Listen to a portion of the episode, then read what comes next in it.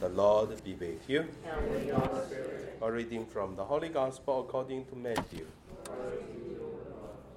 Jesus said to the disciples, The kingdom of heaven is like a net thrown into the sea, which collects fish of every kind. When it is full, they haul it ashore and sit down to put what is good into basket. What is bad, they throw away. Thus it will be at the end of the age. The angels will go out and separate the wicked from the righteous and throw them into the fiery furnace, where there will be wailing and grinding of teeth. Do you understand all these things? They answered, Yes. And he replied, Then every scribe who has been instructed in the kingdom of heaven is like the head of a household who brings from his storeroom both the new and the old. When Jesus finished these uh, parables, he went away from there. The Gospel of the Lord.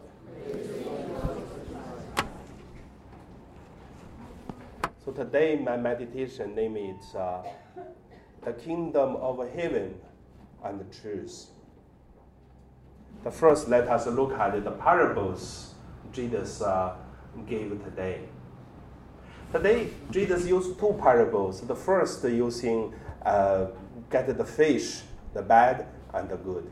The second parable using uh, scribes from the uh, kingdom of heaven to get uh, the good and the bad things from the store. So these two parables, actually, there is a, a very clear and very simple message, which is choose. Choose the good and the bad. So we should know a little bit of background about this truth. From these two parables, the two first parable, when we look at uh, uh, when Jesus talk about the fish, what is the fish bad? What is the fish good? Actually, do you go to the market to uh, tell the, the, the, the, the boss in the marketplace, I don't want the bad fish, I want the good fish? We don't have this kind of standard, isn't it? We only have the standard of the fish. We want some fish can be eat delicious, and then some fish which poison. We don't know how to do it.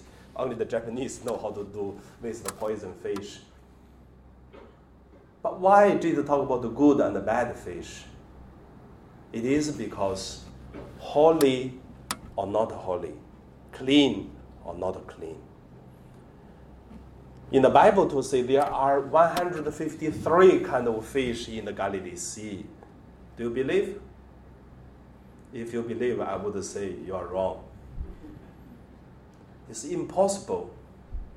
Could you tell how many kind of fish in Galilee, in Galilee, in Victoria Harbor? You don't know. How do the people in the uh, the Galilee Sea they knew 153? 2,000 years ago they knew already. There's no way to know. But because in that time the Jewish people believed there are one kind of 153 kind of uh, nations or kind of peoples, and then they think, okay, Jesus is hooking the fish from the sea. All the fish, Jesus get it. All nations. But in the Bible, it just gives some meaning, but doesn't mean the fish is really 153 kind of. But uh, the fact is, there are only three kind of fish they eat around the Galilee Sea because these three kind of fish are clean. All other fish are not clean. But I don't believe there are 150 fishes they don't eat. No. But however, there is a, a truth, there is a strong message is Jesus followed the custom of uh, the Jewish people at that time. That is uh, about uh, uh, a good and bad fish. according to Father Joseph, that's only delicious fish and then poison fish. The second parable talk about uh, the old and then the new. From this one, I would say it's more interesting to look at.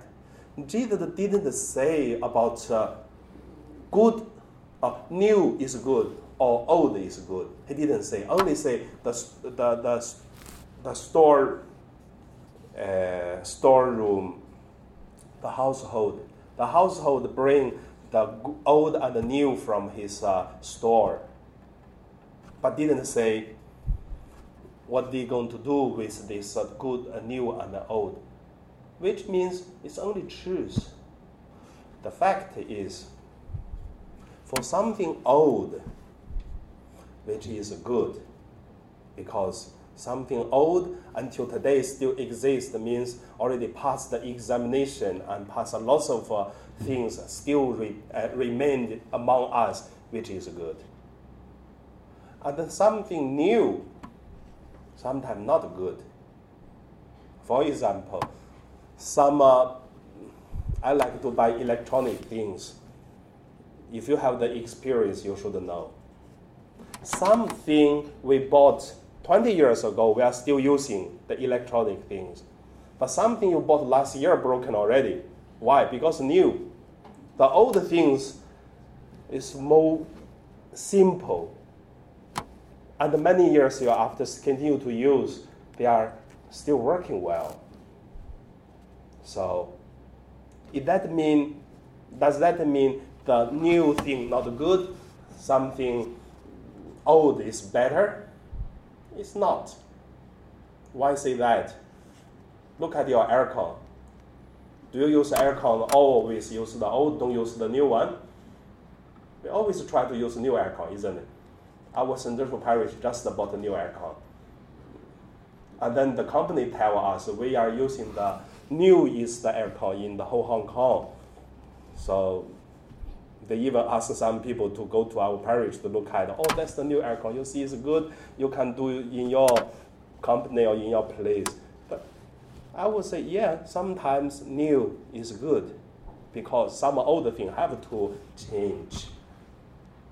So when we look at the parables, when Jesus talk about the old and the new, even Jesus didn't say about what is good, new or old, but from what Jesus did the whole life, we can get the idea. Jesus like the new in the context of today's uh, the gospel. Why? Because he compare it is uh, something he bring to the people is new spirit the old spirit have to pass. So still there is a, a key word, a key meaning for today's the parable, which is truth. Second point, let us look at uh, the method of uh, truth. The method of truth, I would say, is very difficult to say I share a little bit already in the first point, but I want to go deeper to look at the method of truth. Many times we know we are wrong after we choose something, after we have been done something, then we knew we are wrong. For some time we never try, then we don't know right or wrong. Then we have to face the truth then we have to have a principle, an idea how to choose, why to choose these kind of things. When we link it with uh, the kingdom of God, I tell you, that will be more interesting to look at. Why say that? Let us look at uh, our life, or Jesus' life, or today's Hong Kong's life. During Jesus' time, there are a lot of people wish Jesus become a revolutionary. One of the beautiful example is Judas Iscariot.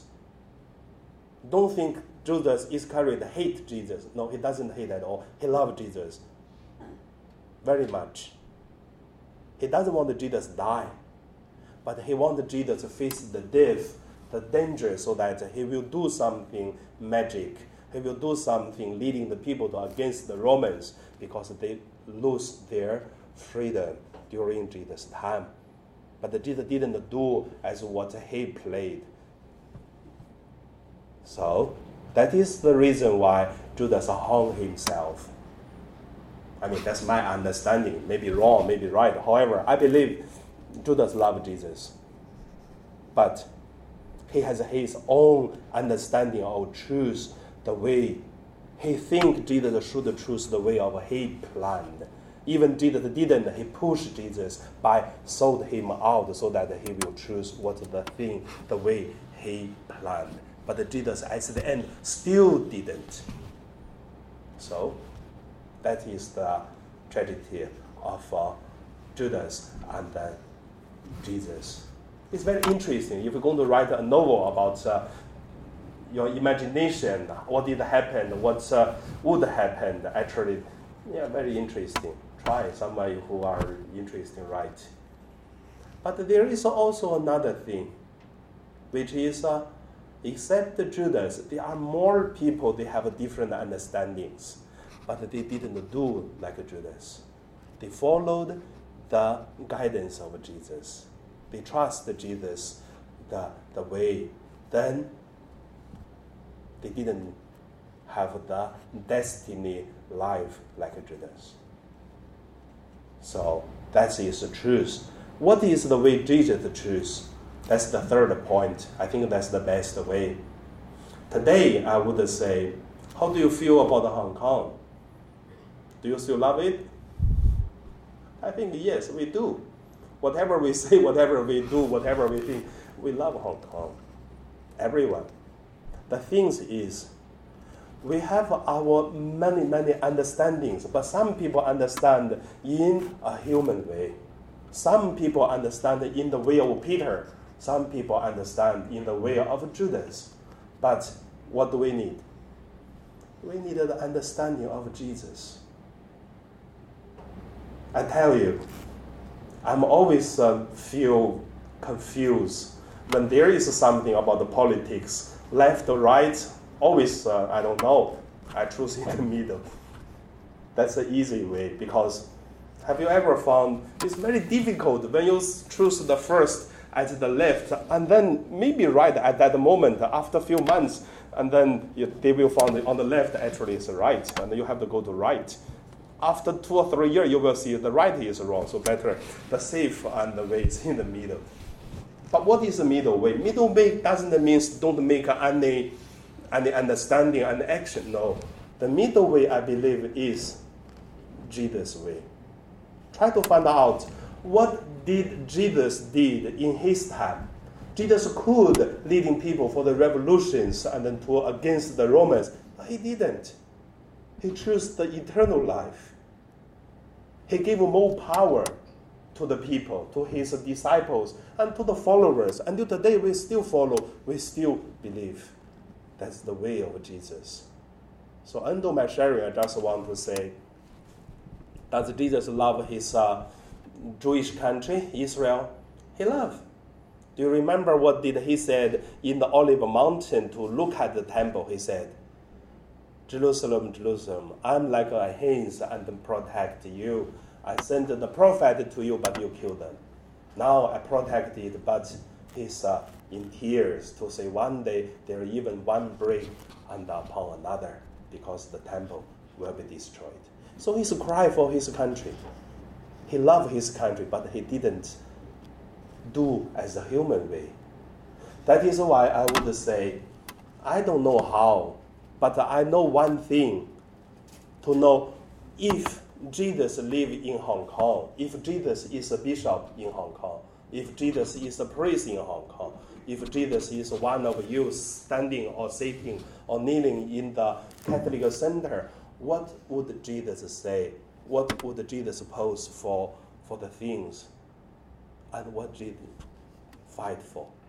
And also, what is the real truth with uh, the kingdom of God? So that's the thing I want you to, to think because I have kept to thinking for many months already. I don't know. There's no answer yet. But I believe we all love Hong Kong. We all love Jesus. And there is one way Jesus will lead us to the way of God. So if you still remember last the Thursday's my homily, the Israel people in the Babylon's 70 years, they even cannot believe they will go back to Jerusalem. They will go back to Jerusalem according to the prophet. The prophet even tell them they will rebuild the temple. There will be glory again. So that is what happened in Hong Kong. It should be. As a Catholic, we should have such faith because Jesus lives among us. Try to follow uh, the step of Jesus. So under my sharing, I give you one verse. These words give me a lot of power and hope. I hope this one give you also. That's my my research. One sentence is, the life of Jesus is our life. The mission of Jesus is our mission. Now we pray.